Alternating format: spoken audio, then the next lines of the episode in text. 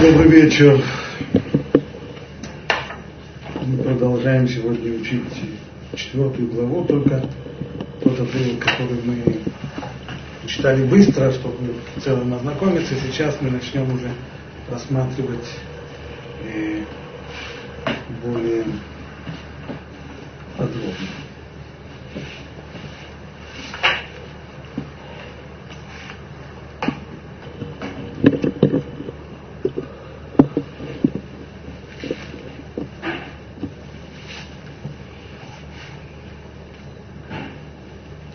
Рамхан начал с того, что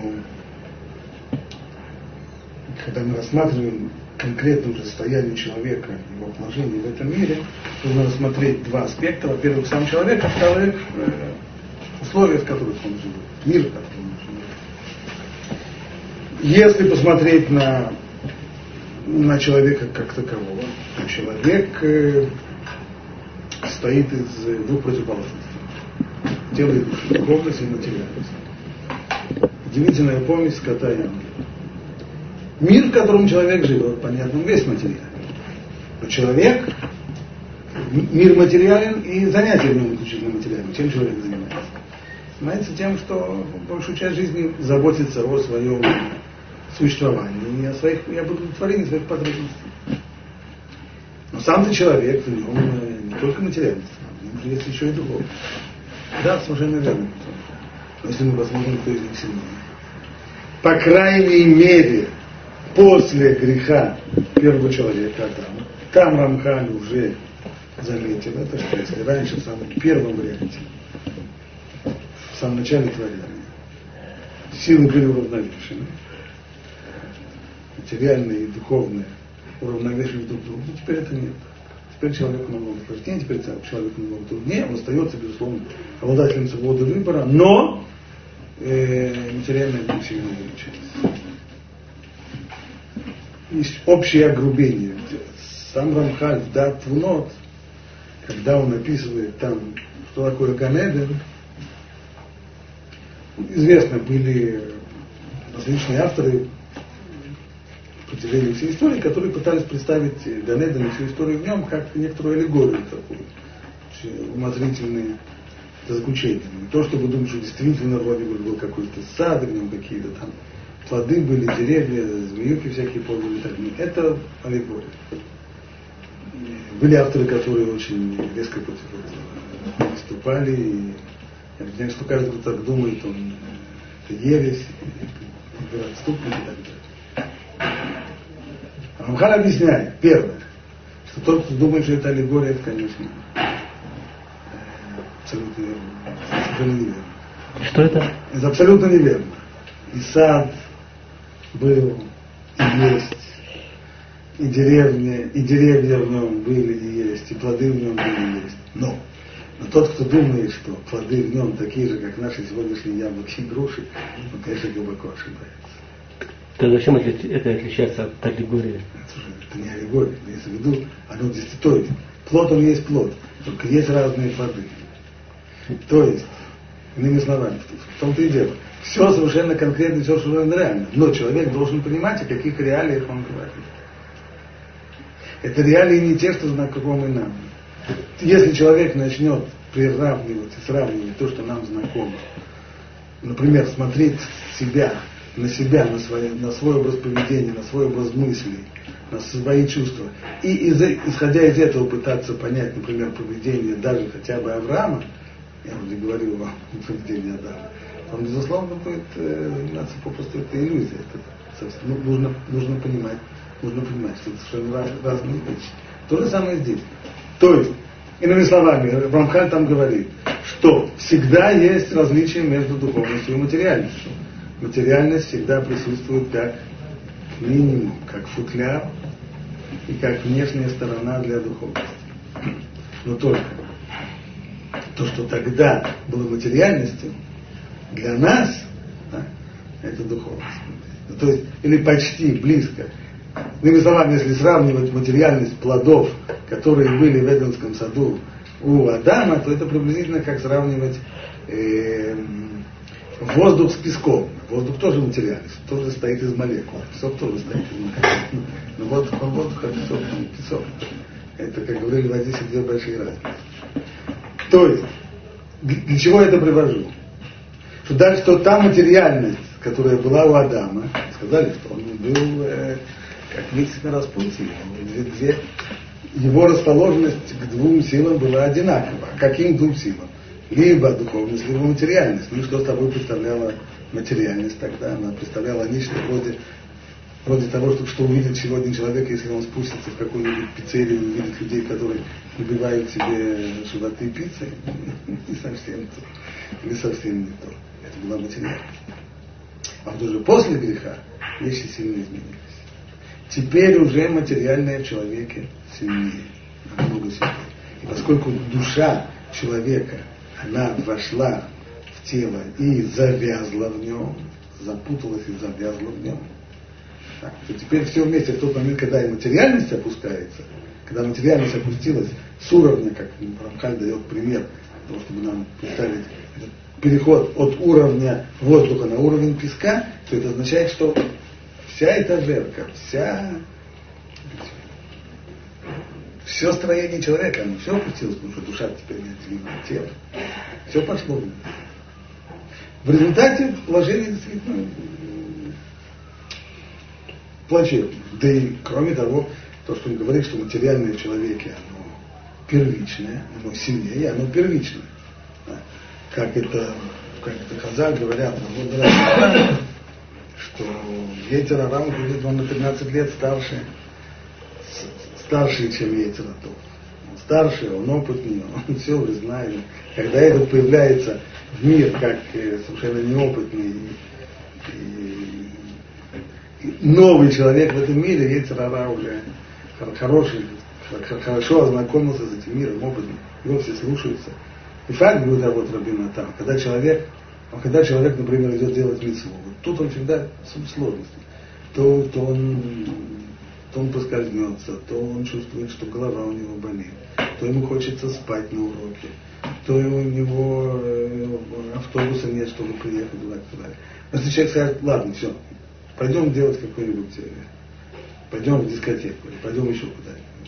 О, вот тут все идет. Как... Вот не бывает такого, чтобы вдруг у него голова заболела, он сказал, ладно, не пойду развратничать, а то голова болит. Да? Все. Ноги слушаются, руки слушаются, голова чистая, автобус вовремя подходит. Все нормально. Все. Почему? Потому что Ецерара, он, э, у, у него со всей материальной частью человека, у него прекрасные отношения, его поддерживают, он э, Дедовщина заставляет Ецератов работать на него. Как бы, как молодой Ецератов молодой, а Ецерара он да, да, да даже мицвод, как бы, лицарах Значит, получается в общем и целом из-за стороны мира, в котором человек живет, который весь сосредоточен, из занятия человека, которые в нем есть, когда он в основном большую часть времени и сил своих отдает заботе о своем материальном существовании, да и с точки зрения строения самого человека, его личности, понятно, что человек находится тонет целиком и полностью в материальный мир. Ну и что? Семью. Ну да, материальный, и что с того? Рабхаль, да, но нужно здесь сказать, э, со всей большевистской откровенностью, сказать правду. Что это означает, что человек, в общем-то, тонет во тьме. Его словами, он находит, что, что в, как это Рамхан говорит, что в, в сути материи и в ее природе находится мутность и тьма, и это, и это реальность, то есть реальность материальная, она очень далека и противоположна тому, что необходимо близким к Богу и приобщающимся к Его святости. Как пишет. Муть и тьма, Рамхан, как известно, слов наметил не бросает. И если он пишет муть и тьма, это два разных аспекта. И кроме того, в вот эта вот материальная реальность, материальная природа, она по сути и по природе, опять, опять два, она далека и противоположна. Понятно, что все это не случайно. Если он каждый раз пользуется двойным значением, то одно соответствует другому. То есть, приблизительно так. Мутность соответствует тому, что э, значит, есть природа, материальная природа, материальность, она по сути своей не есть муть, и в результате она делает человека, и в результате вся эта реальность далека от Бога. И от того, что нужно для того, чтобы приближаться к Богу. А в природе ее заложена и тьма, и в результате это действительно она противоположна тому, что нужно для приближения к Богу. Почему противоположно? В чем здесь, собственно говоря, противоположность? Это надо понять. Значит, начнем вспоминать все с самого начала. Это всегда очень важно. Держать в голове всю, всю цепочку рассуждений от самой первой буквы до Хашем. Все, что мы знаем о Творце мира, что он абсолютное совершенство. То есть приписать ему недостаток, в чем бы то ни было, невозможно. Будучи абсолютным совершенством, стал быть, и не испытывая недостатка ни в чем, он э, не делает ничего, он ничего не понимает, он ничего не получает, он не получает. Наоборот, сотворив этот мир, он раскрыл в этом мире желание давать лейтив.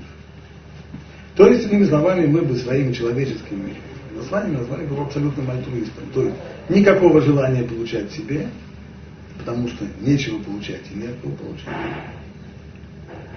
И не нужно. А с другой стороны, желание, желание дарить, желание давать, желание наделять. Абсолютно альтруист. Поскольку есть желание давать, ему должно соответствовать встречное желание получать. Потому что если вы приглашаете к себе гостей, и вы хотите их угостить как следует, то, скорее всего, вы им позвоните и предупредите, кто не ешьте перед тем, как приходит, а то вы наготовите кучу всякой всячины. Так, пригласите их за стол. Они скажут, спасибо, спасибо, мы уже поужинали. А все то, что мы хотим, их угощать, что? Понятно, там, где есть желание, есть желание давать, ему должна, должно быть навстречу желание получить. В этом заложена, в общем-то, суть такого понятия, как э, родительство. Быть родителем, это значит желать давать, но, естественно, этому должно соответствовать желание получать для этого детей делать. Чтобы был кто-то, кто готов был бы получать благо, которое взрослые люди готовы раздавать. Соответственно, Всевышний задает творение, которое обладает материальной природой. Почему именно материальной природой? Материальная природа, она по сути своей, это завод большой получатель. Что такое материальная природа? Так, вот одна такая большая дыра, которая готова засосать в себя все. Материальность, она ограничена, в этом ее суть, в этом ее природа. Соответственно, она зациклена на самой себе, на уровне творения, обладающих не обязательно разумом, хотя бы инстинктами, так это постоянное ощущение своих, своего существования, своего э, существования, не обязательно существования, для этого уже разум нужен был, но, по крайней мере, ощущение своих, недо, э, своих потребностей. Да? И желание, и стремление их удовлетворять, это вся материальная, вся материальная природа на этим пронизана. Стало быть, если Всевышний, он абсолютный альтруист, дающий, то материальная природа по, своей, по сути своей, это абсолютный эгоизм зацикленность на самом себе и желание получать. Понятно, что на вершине пирамиды всей этой материальной природы с удобством уседает человек. Может быть, не без удобства, на вершине трудно сидеть. По крайней мере, уседает человек. Почему? Потому что он больше всех нуждается. Он сам если бы, если бы в сотворенном мире произвели конкурс на выживаемость, то человек занял бы ему последнее место. Потому что самый изнеженный, самый легкоранимый, самый нуждающийся во всем, во всем, во всем. Какие-нибудь там тараканы, они способны даже в атомном реакторе жить. Так, что ничего. Чем там можно питаться в атомном реакторе, почему они не подыхают от ну, устраиваются каким-то образом. Не, не, не очень не, не избалованный человек. Человек совсем не то. Летом ему нужен кондиционер, зимой ему нужно нужна печка, и там нужно поесть, и там нужно поспать, и, там, и так далее. Стало быть, по своей... Теперь нам понятно, что когда мы говорили о том, что человек создан для того, чтобы приближаться к Богу, и это его цель, то начинает он очень далеко. Почему? Потому что он в нем, та материальная природа, которая заложена в нем, это полная противоположность Всевышнему. Ибо подобие есть приближение. Приближение, стало быть, есть подобие. А если мы говорим о том, что здесь не подобие, а полная противоположность, ибо один Творец – это дающий, а полнейший альтруист, не имеющий никакого желания получать себе. А с другой стороны есть получающий, который все, что ему, все, что ему интересно, это только получать себе. Это полная противоположность.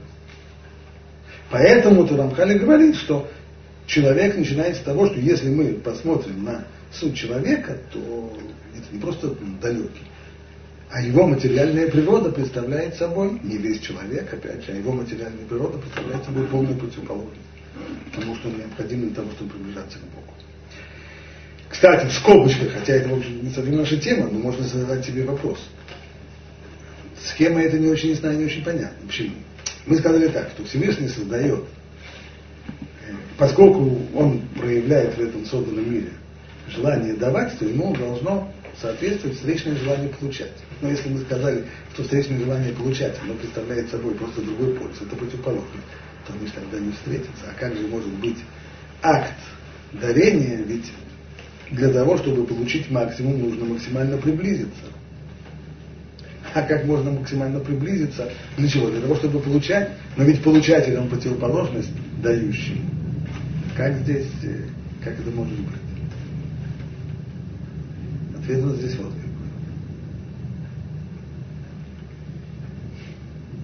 Агмора в Кедушин говорит, знаем, это такая Агмора очень антифеминистская, очень политически некорректная, что если мужчина дает женщине минимальную денежную стоимость пруду и говорит, арает на куда ли, ты мне посвящаешься, то и она, и она это принимает, то она становится его женой. А если она дает ему кольцо, Тогда что? Если он важный. В обычной ситуации, ничего не случилось. Но если он важный человек, и она дает ему подарок, а он говорит, Арет Микудешит ли, тогда, тогда она становится его женой. Почему? Да потому что то, что он согласился у нее принять, если он важный, человек, важная птица, то на самом деле этим он ей дал. Стал быть, есть такой вид и такая форма принятия, которая на самом деле дарение, дарение другому. Стало быть, если человек, как творение сознательное, от других частей творения этого ожидать невозможно. Так, они, у них есть инстинкт, они хотят, получают, вот они гавкают, мяукают и ждут, пока им, пока им, пока им машина не даст поесть. Человек, он тоже может гавкать. Но помимо того, что он может гавкать, давай, давай, давай, давай, он еще может и понимать. То есть, может быть, что если желание Всевышнего дать ей, и для этого, для того, чтобы дать, но только для того, чтобы дать по полной программе, в максимуме, человек для этого должен над собой немножко поработать, и он должен усовершенствоваться, то есть он должен сделать определенные усилия для чего? Для того, чтобы для того, чтобы себе получить? Нет. Для того, чтобы удовлетворить желание Всевышнего давать. Если есть это сознание, то тогда происходит трансформация чего? Трансформация желания получать, называется рацион лекабель, трансформируется в рацион лекабель альнат ляшпия. То есть тогда я уже хочу получать, но для чего? Для того, чтобы давать. А поскольку человеческие действия они характеризуются по конечной их цели, то там, где я хочу получить для того, чтобы дать другому, так, то это дарение. Не обязательно, может быть, есть жизненные ситуации не такие, как в Маравке душе написано, а просто жизненные ситуации. Если, если муж вечером приходит домой, жена приготовила ему поесть, и, предположим, она приготовила ему поесть вещь, которая ему не нравится. Он, конечно, может слышать не сказать, что такая. Это будет правда честная, честная настоящая правда. Так? Но если он захочет есть, делать приятно, то он будет есть, есть удовольствие, не причмокивать. Для того, чтобы сделать приятное ей. Нет, ничего страшного, если это будет еще и вкусно, то, что она сделала. Да. Это не, обязательно, чтобы это было, чтобы, чтобы не давать, не обязательно есть всякие гадости, это может есть вкусно. Но цель здесь совершенно другая. И тогда, поскольку, поскольку цель, она-то определяется, получается, что момент, когда он удовлетворяет свою потребность поесть и делает это с удовольствием, тем самым доставляя удовольствие жене, то тем самым не занимается тем, что и дает. Так это. Но это на самом конце. Это в конце. Пока что мы остановились на том, что человек, получается, что из во всем том, что можно сказать о человеке, и по тому, что представляет собой его собственная натура, его личность, и по тому, в какой мир он попал, где он живет, то, в общем-то, он погружен в материальность по, по самой. Ну и что? Здесь Рамхан говорит,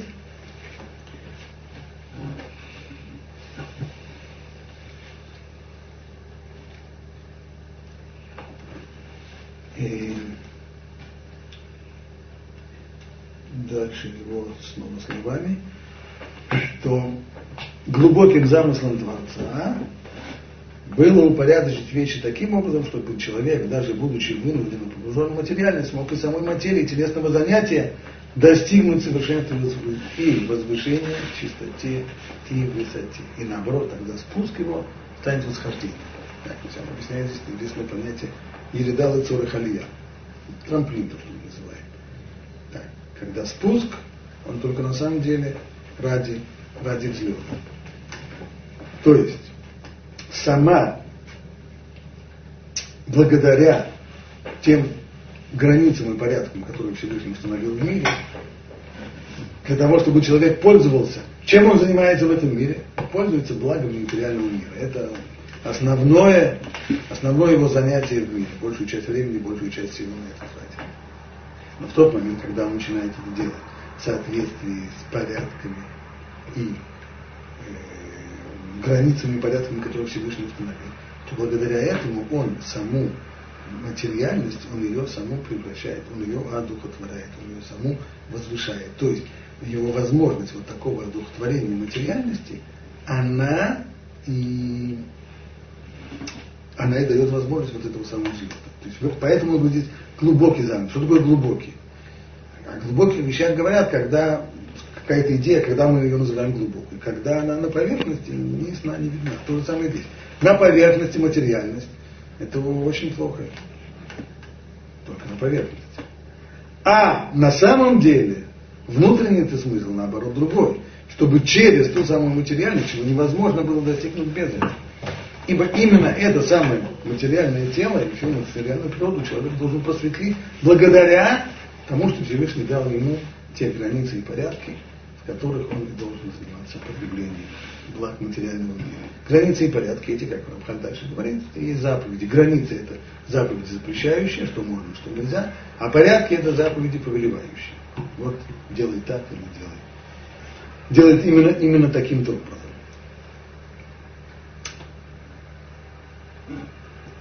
Здесь, понятно, проходит э, этот вот, э, водораздел между, между Торой и между многими существующими религиями, для которых все, что Рамхан написал до сих пор, это для них вещи известны.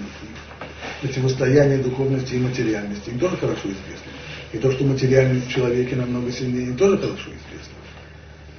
Но в тот момент, если взять, например, христианство, в тот момент, когда христианство отказалось от заповедей, а, то что осталось? Все, что было написано до четвертого параграфа, все осталось. Так? А дальше ничего нет. И что остается отсюда? А сюда остается занятие крайне отрицательной негативной позиции по отношению к материальному миру. Когда идеалом провозглашается полный отход от материального мира.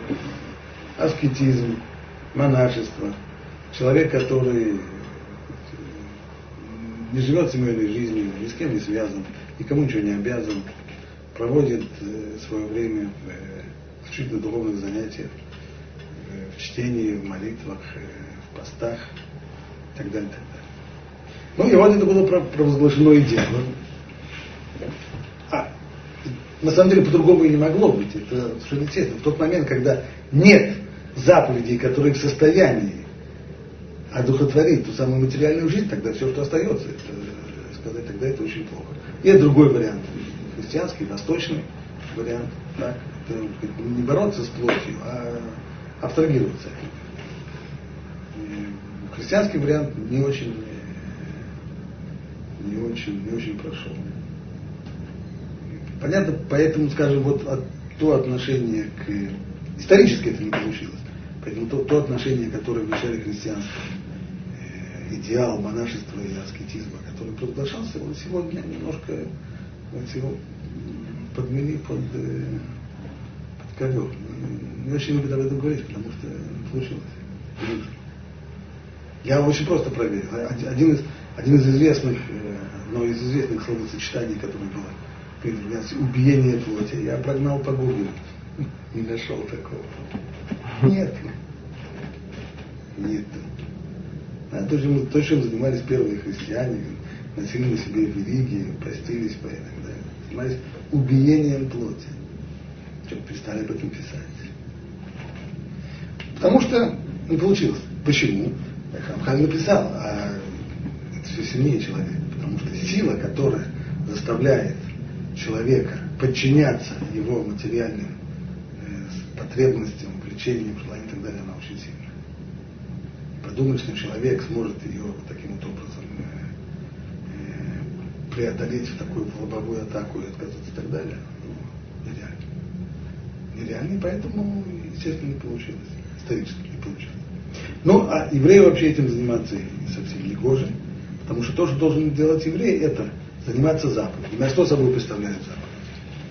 Они представляют собой все, по сути, материальные действия. Заповеди. Сколько у нас заповедей духовного характера? Есть у нас какие-нибудь медитации или еще что-нибудь? Есть шесть заповедей, которые, которые касаются сознания человека. Он должен, должен верить в Бога, да, он должен бояться Бога, он должен любить Бога, он должен... Э, есть такие.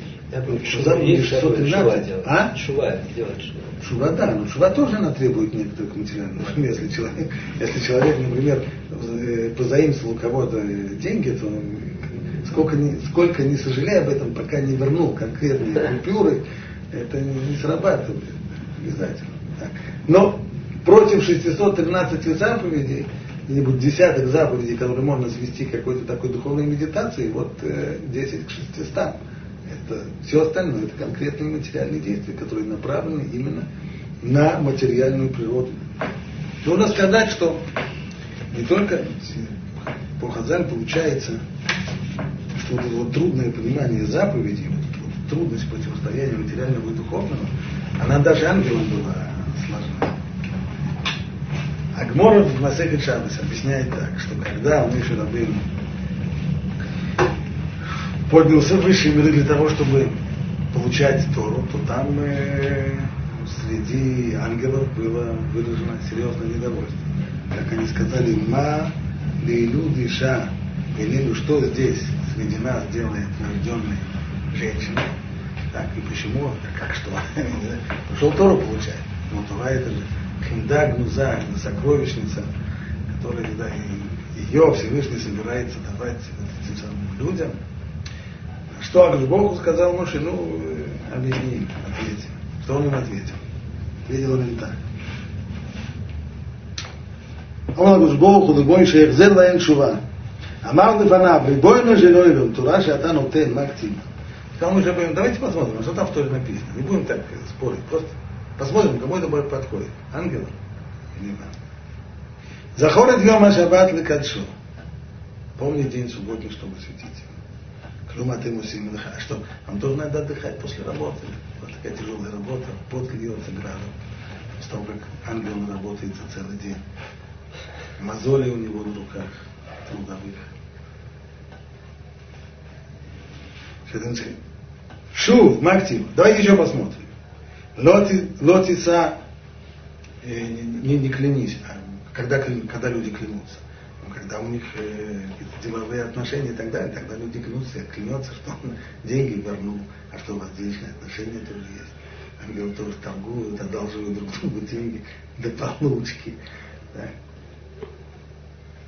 Хума Салматанеш Бенехем. Мактим, Балотир Цак, Лотинаф. А еще там написано, не убивай, не прелюбодействуй, что тоже к вам имеет отношение. Лотик, но воруйте друг у друга, что вы там друг у друга можете воровать. То есть, что Моше Рабейну показал? Тура что она собой представляет? Тура она для материальных людей, которые занимаются материальной работой, у которых денежные отношения, у которых есть ненависть, зависть, всякие прочие, все, вся та тьма и муть материальная, о которой Равхадис выше говорит. Она для них. Ангелам это было ясно, как можно как можно сторой в этот самый материальный мир. Там же грязь, там же материя, там же тьма, там же муки. Совершенно верно, для того она и существует. Для вот этой самой мути, для, для той самой жизни, мути, для этого она существует. То есть состояние человека в жизни мы, мы различаем между двумя состояниями. Холь и кодыш. Состояние человека – это холь. Что такое холь? Холь, как Рабжун Жнифой Лирш объясняет, происходит от слова, однокоренные ему слова. Это халаль, пустое место. Или еще хор, дырка, дырка. Опять же пустое место. Мертвец тоже называется халаль. Почему? Потому что был человек, и нет человека. Что нет То есть жизнь пустая, затрапезная, которая вся заклинивается сама на себе, на потребление, на удовлетворение собственных потребностей, да, это есть вот такая. Она должна быть превращена в кодыш. Кодыш, то есть это совершенно другое существование, когда человек подчиняет свою жизнь более высоким целям и пытается раскрыть, отражать свет Всевышнего, и благодаря этому через вот это вот устроенное, регламентированное заповедями материальное потребление – просветлять свое тело. Как пишет Рамхаль, что в принципе, как это говорили в предыдущей главе, заповеди предназначены для того, чтобы при помощи их, выполняя такую заповедь, человек приближался бы на одну ступеньку к Всевышнему. Приближаясь, он получал бы от него больше света. Получая больше света, душа смогла бы просветлять больше тела. И так далее, и так далее, и так далее. При всем при этом, просветляет тело всегда остается телом, как мы сказали. Вот это вот обязательное сосуществование двух противоположных составных человека, тела и души, оно всегда остается и всегда будет, и всегда должно быть. То есть, и как, насколько бы тело не просветлялось, оно всегда остается телом. Что это означает? Что источником света будет всегда душа, а тело а тело будет только отражать свет. Если уже пользоваться этой метафорой до конца, то подобно, если у нас есть, скажем, если есть э, темная, черная поверхность, то она свет не отражает, она его только поглощает. А вот если мы возьмем зеркало, отполированное, отполированное, гладкое, гладкое, отполированное, то оно будет тогда отражать почти, почти весь свет. Чем больше тело просветленное, тем больше оно будет отражать свет души. Чем оно менее просветленное, чем в нем больше мути, тем больше оно будет поглощать. Но всегда, всегда останутся эти самые отношения. Душа как источник света, а тело как отражающий свет.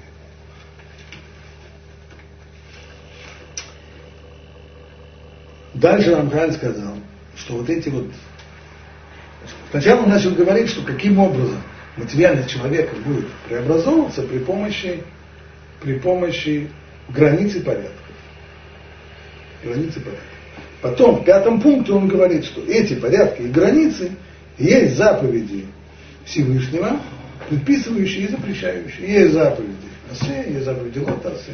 Ну так что ж ты, а почему ты тогда с самого начала не назвал вещи своими именами? Почему нужно было сначала говорить, что преобразуется материальность при помощи того, что Всевышний повелел определенные границы и порядки, когда человек будет пользоваться благами этого мира в этих границах и по этим порядкам, то тогда он будет э, укреплять духовность и просветлять материальность. Почему не назвать это сразу своими именами? заповеди Асе и заповеди Лотасе, предписывающие, запрещающие. Очевидно, он хотел здесь подчеркнуть, что что важно, подчеркнуть тут образ действия заповеди, каким образом они воздействуют. А именно,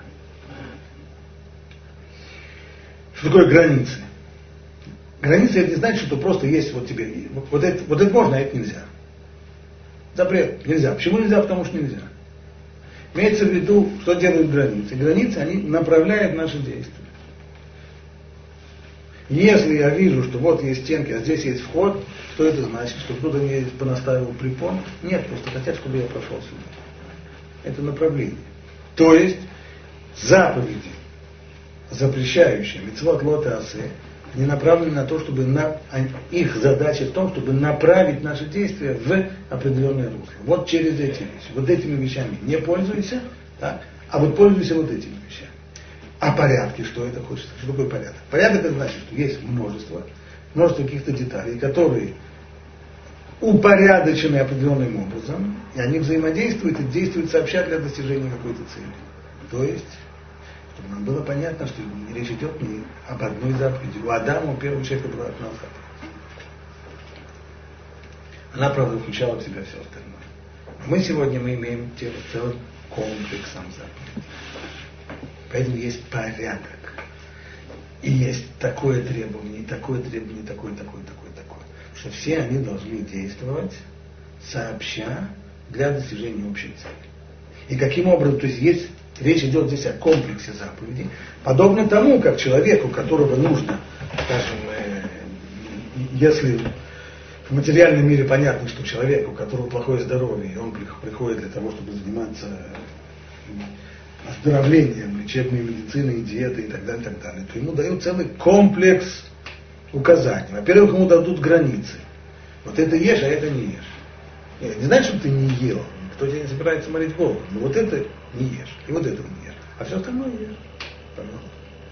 Много, даже того хлеба, много тоже не ешь.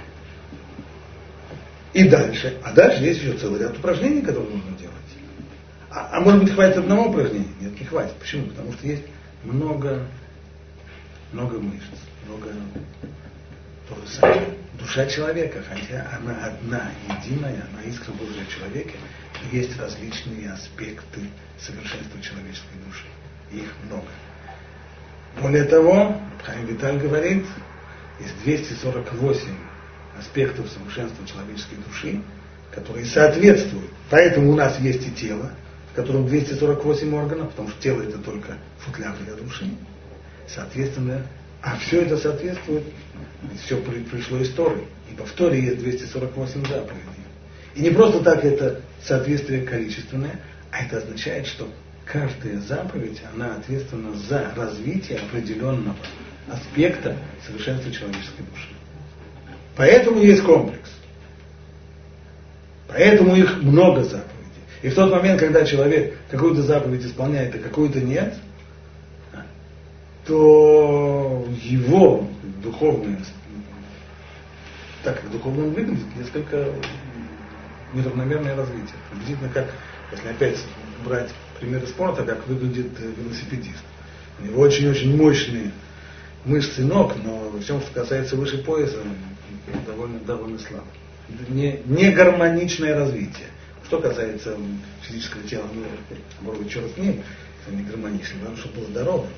Да? Но когда это развитие души, то здесь есть проблема. Поэтому есть именно комплекс, это порядок, поэтому Рамхаль сначала говорит о границах и порядках, а потом уже переходит, называя вещи своими именами, эти порядки и границы есть заповеди Всевышнего, предписывающие и запрещающие. То к этому, к пятому, к пятому параграфу мы придем уже на следующей неделе, пока здесь мы остановимся.